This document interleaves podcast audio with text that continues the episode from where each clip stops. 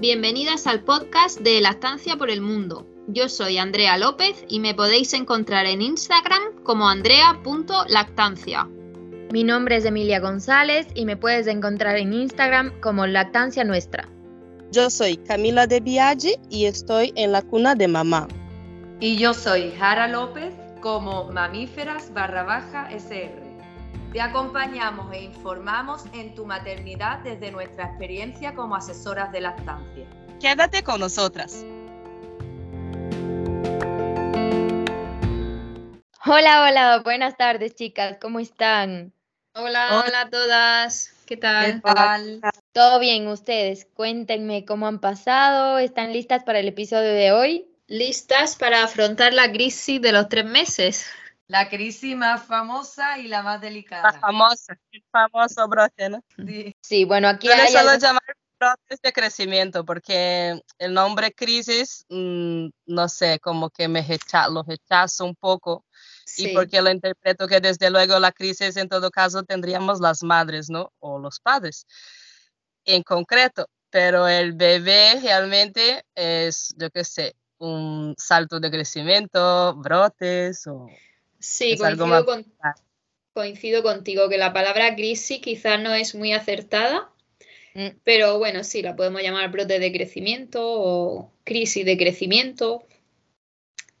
Sí, yo creo que mm, en realidad, como decía Cami, ¿no? La crisis la lleva la madre o el padre, ¿no es cierto? Que está al lado, pero, pero en realidad los bebés no pasan por ninguna crisis. Yo me lo tomo como una crisis general, un momento caótico, un momento de concierto, pero Sí. porque el bebé también actúa que te parece que es un poquito caótico, pero, pero no porque sea una crisis en sí. Todas las superamos, o sea que no hay crisis aquí importante. Sí. a más- Así, que es verdad. Bueno, creo que vamos a empezar diciendo, ¿no es cierto?, un poco de las características de esta famosa crisis brote, ¿verdad? Eh, que ocurre a los tres meses aproximado de edad, ¿no es cierto? Sabemos que esto difiere mucho en Sí. bebé y bebé, así es que para todas las mamás que nos están escuchando, no necesariamente eh, va a ocurrir a los tres meses. Puede No. que ocurra un poco antes, puede que ocurra un poco después o incluso que nunca pase. Exacto, y aparte es la crisis más larga que puede durar desde tres semanas hasta un mes. Pues se une un poco todo, ¿no? Porque el bebé empieza a hacer tomas caóticas, se distrae, llora, mm, solo mama tranquilo de noche, pero de día, en cuanto hay algo de, de ruido, pues se suelta del pecho y la mamá tiene siempre esa sensación como de que no está haciendo las tomas que él solía hacer y entonces ya empieza la duda. ¿Se Sí, está como- alimentando como debería? Sí, porque parece que te rechaza, que ya no quiere saber nada de tu pecho, que eso, como comentaba Jara, que llora, se arquea también para atrás y mm, claro, te empiezan a surgir las dudas. No sabes si tendrás suficiente leche. Sí, también lo que ocurre aquí también es que han pasado, ¿no es cierto?, unas tomas mm, posiblemente muy, muy largas. Bebés que han hecho tomas de entre 20, 30 minutos cada vez que van al pecho y ahora estas tomas se han acortado muchísimo. Son tomas de 5, 10 minutos y claro, e- esa duda se va a quedar en mamá, ¿no? A ver si ha tomado todo lo, lo que estaba tomando anteriormente. Sí, exacto. Es una crisis de la madre que se inquieta porque el comportamiento ha cambiado. Sí, y vamos a ver por qué. ¿Por qué pasa esto? Primeramente, ¿no es cierto? Los bebés se vuelven mucho más efectivos. Han tenido ya tres meses de entrenamiento de succión, entonces es por eso que ya se volvieron unos expertos succionando al pecho y ya no necesitan tanto tiempo. ¿Y qué sucede en el pecho de las mamás? Hmm, Bueno, aquí, aquí pasa muchísimo, ¿no es cierto?, que eh, la producción cambia. La producción de leche materna ha cambiado. Anteriormente, estos tres meses, eh, hemos tenido una, llamémosle, sobreproducción, ¿verdad? Que el cuerpo de la madre se estaba adaptando a las necesidades del bebé. Hemos tenido ya anteriormente unas crisis que han hecho que, eh, o unos brotes de crecimiento que han hecho que subamos nuestra eh, producción, ¿no es cierto? La cantidad de leche que producimos. Pero ahora, como nuestro cuerpo ya ha aprendido cuáles son las necesidades del bebé, eh, su producción, la mama cambia, ¿no es cierto? Eh, la leche empieza a producirse el momento que el bebé succiona. No como antes, que eh, podemos llamarlo que el pecho era como una cisterna, que enseguida el bebé lloraba o se pegaba al, al pecho, salía la leche. Ahora ya no pasa esto. Eh, la leche empieza a producirse el momento que el bebé succiona y por ende se va a demorar un poquito más en salir la leche. Sí, Creo que no sé si me, me, hice entender. Ustedes me ayudan ahí con los comentarios. Sí, sí, perfectamente suelo dar el ejemplo, por ejemplo, que, hasta entonces el bebé tenía como un buffet libre y a partir de este momento, pues tiene que adaptarse a que tienes que esperar un poquito, ¿no? Para... para que para que también el reflejo de eyección. En el restaurante, digamos. Claro, tiene que, tiene que como hacer una succión un poquito más prolongada para que se active el reflejo de eyección y entonces empiece a salir la leche. Entonces se une estos cambios en el pecho, que muchas mamás incluso lo sienten en el pecho directamente como blando, porque el pecho es, que como, es como que ya no tiene nada almacenado ni nada preparado, y se une a que el bebé, por tener que esperar ese, que, podemos decir, pues un minuto o dos minutos a que empiece a salir la leche, entonces se inquieta y se une eso, la sensación de mamá más, más la, actitud del bebé, por así decirlo, y esta es la famosa crisis en la que todas las generaciones anteriores, mm, bueno, yo hablo de mi madre de esa época, que decía, me he quedado sin leche. Sí.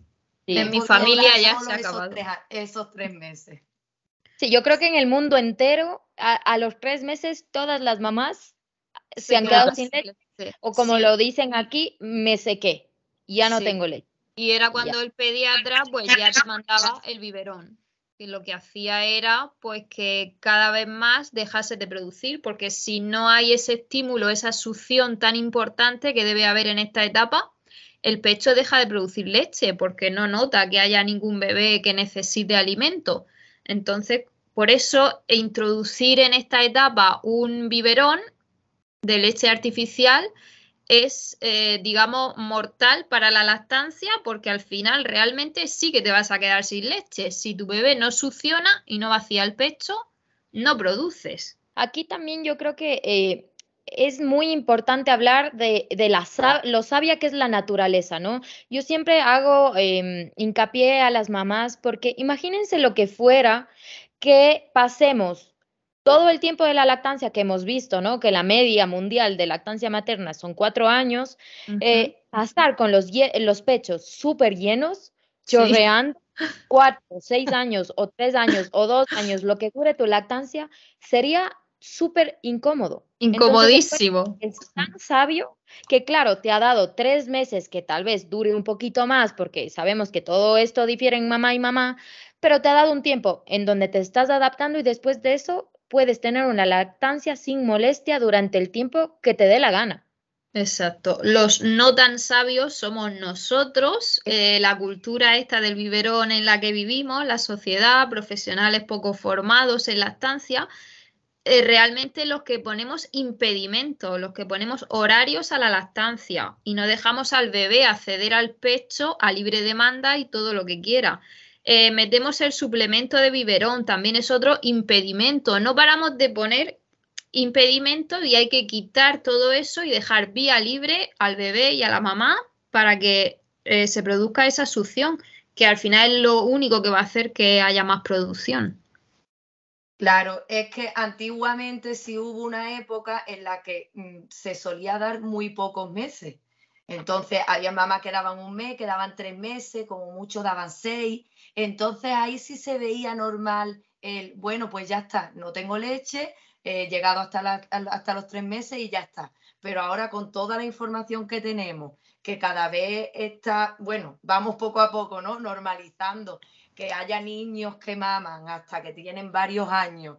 y, con toda esta información que tenemos, eh, lo que tenemos que transmitirle a la mamá es que esto es el sistema, es el desarrollo, el desarrollo del bebé normal, natural, es el desarrollo de la mama de manera fisiológica y normal. O sea que lo que hay que hacer es seguir al bebé. Tener los tips o la paciencia que hay que tener la maternidad para todo y sobre todo la información para mm, soportar el tiempo que dure y, y saber que todo va a volver a la normalidad. Sí, súper importante conocer la información de antemano para tener eh, y armarte de la paciencia necesaria para seguir al bebé y para armarte de la paciencia para evitar o pasar de esos comentarios de gente a tu alrededor que te está diciendo que se queda con hambre, que ya necesita una ayudita y que no puede seguir así porque no para de llorar. Y eso, mucha paciencia para, para afrontarlo. O incluso que te rechaza, porque hay bebés que no lloran tanto en esta crisis, pero sí que se agarran al pecho y se sueltan, y se agarran y se sueltan, y es como, no lo pongas más, no ves que no quiere. Sí, no ves que no quiere, claro. Claro, es que o, no tiene o, no tiene hambre, o no quiere comer, o que no mm. quiere tu pecho directamente, dale otra cosa, porque este niño no quiere tu pecho. Sí, ya rechazando.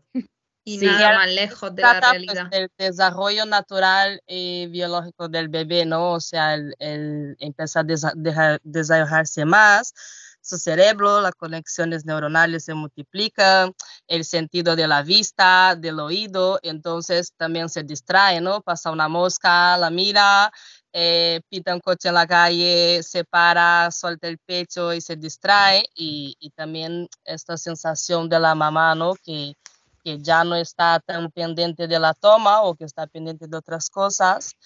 Y, y entre eso, la sensación de rechazo, eh, los pechos y todo eso, pues ahí forma el, el kit completo y, y, es lo que nos preocupa normalmente, ¿no?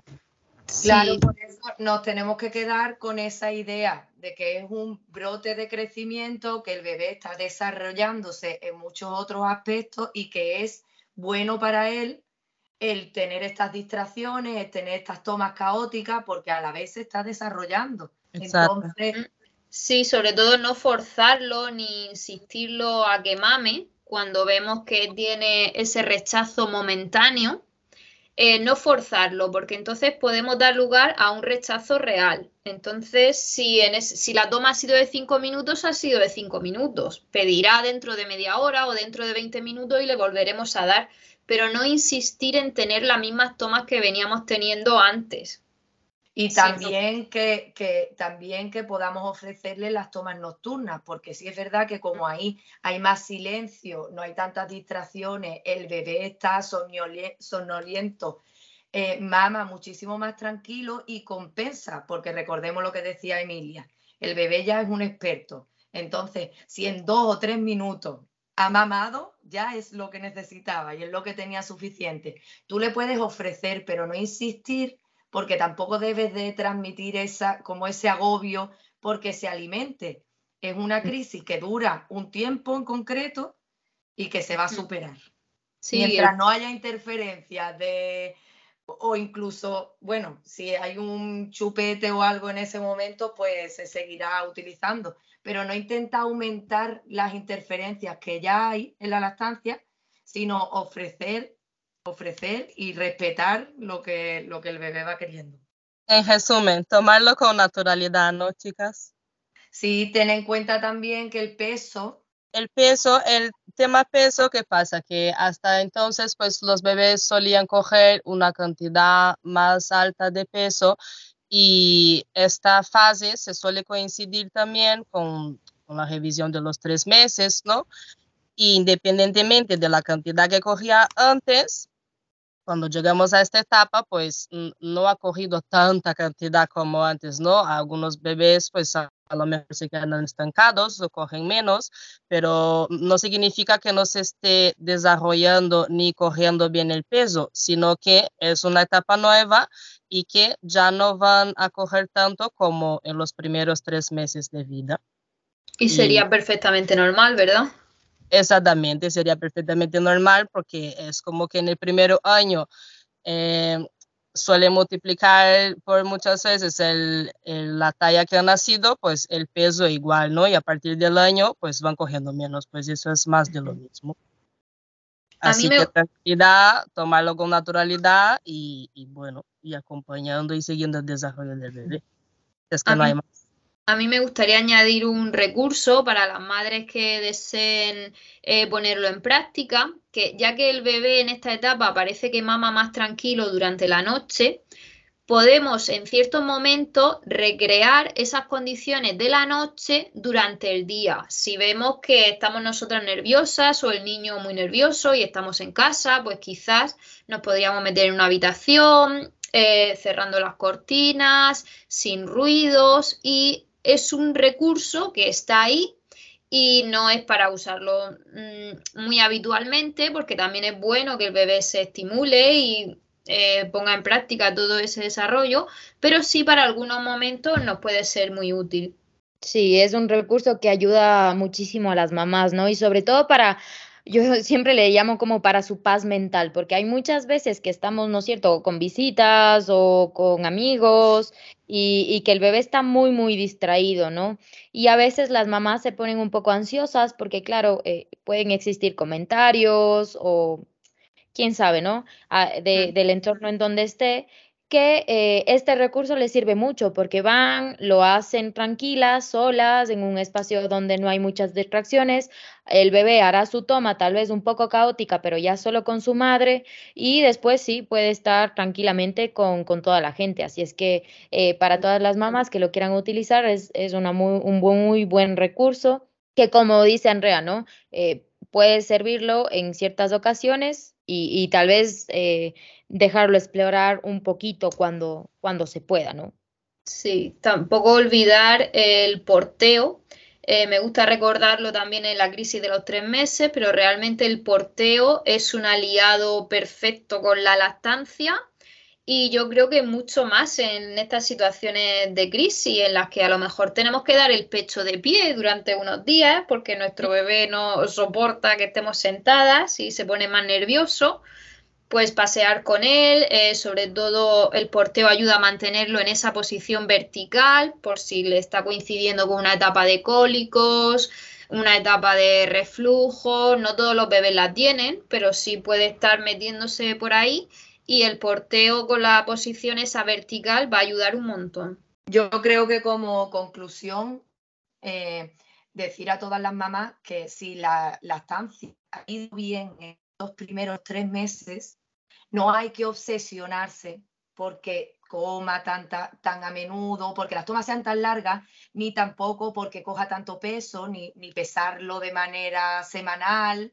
sino que ya la, la lactancia está más que establecida y se hace sus revisiones y se hace su toma de peso mensual y aunque disminuyan las cacas o nos dé la sensación esa de que no come tan a menudo, que estemos tranquilas porque sabemos que es una etapa. Y como habíamos comentado, también si queréis aportar vuestra experiencia personal en la crisis de los tres meses. Yo la he vivido a tope. Pues yo la he vivido, chicas. Eh, yo lo he sentido casi todos los los puntos que hemos hablado eh, nos ha pasado, también nos ha coincidido con, con, una situación en concreto, ¿no? Y, y ahí he dudado un poco, ¿no? Tenía información, pero la básica, y no que dudara de, de, mi producción de leche o que no fuera a ser capaz, pero claro, no esperaba que fuera a venir eso de esta manera en ese momento. Entonces, como que no sabía lo que era, no entendía muy bien.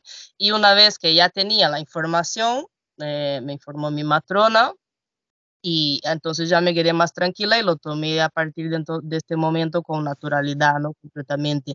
Eh, yo ya estaba tranquila, mi, hija ya estaba tranquila y así pues nos ha fluido muchísimo mejor. Así que desde luego eh, hay que informarse, ¿no? Las mamás tienen que entrar estar informadas de eso, porque así, eh, independientemente de, de, la fase que llegue, ¿no? Un poco antes, un poco después, eso es como, como mm, los hitos, ¿no? Que, que los bebés eh, ah, caminan, unos caminan antes, otros después, hablan o antes o después, pues los brotes de crecimiento más de lo mismo, pero sabiendo qué puede suceder, pues es más fácil de, de pasar esta fase.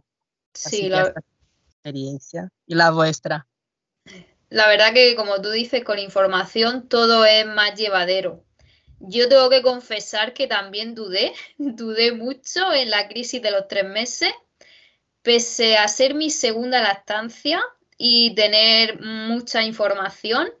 Eh, dudé porque se me juntó ahí la época de cólicos, luego eh, mis hijos empezaron con la dentición a los cuatro meses, entonces a los tres meses ya estaban molestos con la boca y tenía muchísimo rechazo al pecho, pues era ponerse al pecho y a los dos minutos empezar a llorar, eh, me tenía que poner de pie, hacían así con la cabeza para atrás y claro, se juntaba también que no cogía eh, tanto peso como venía cogiendo desde el nacimiento. Eh, también iban haciendo menos deposiciones. Bueno, yo tuve una crisis de una crisis de los tres meses de libro y me hizo dudar, me hizo dudar. Y lo que me hizo tirar para adelante, pues fue realmente mi entorno. Fueron ellos los que me dijeron, confía, confía, lo has estado haciendo estos tres meses, ha ido todo perfecto. ¿Por qué no vas a hacerlo otros tres meses más y tres y tres y tres?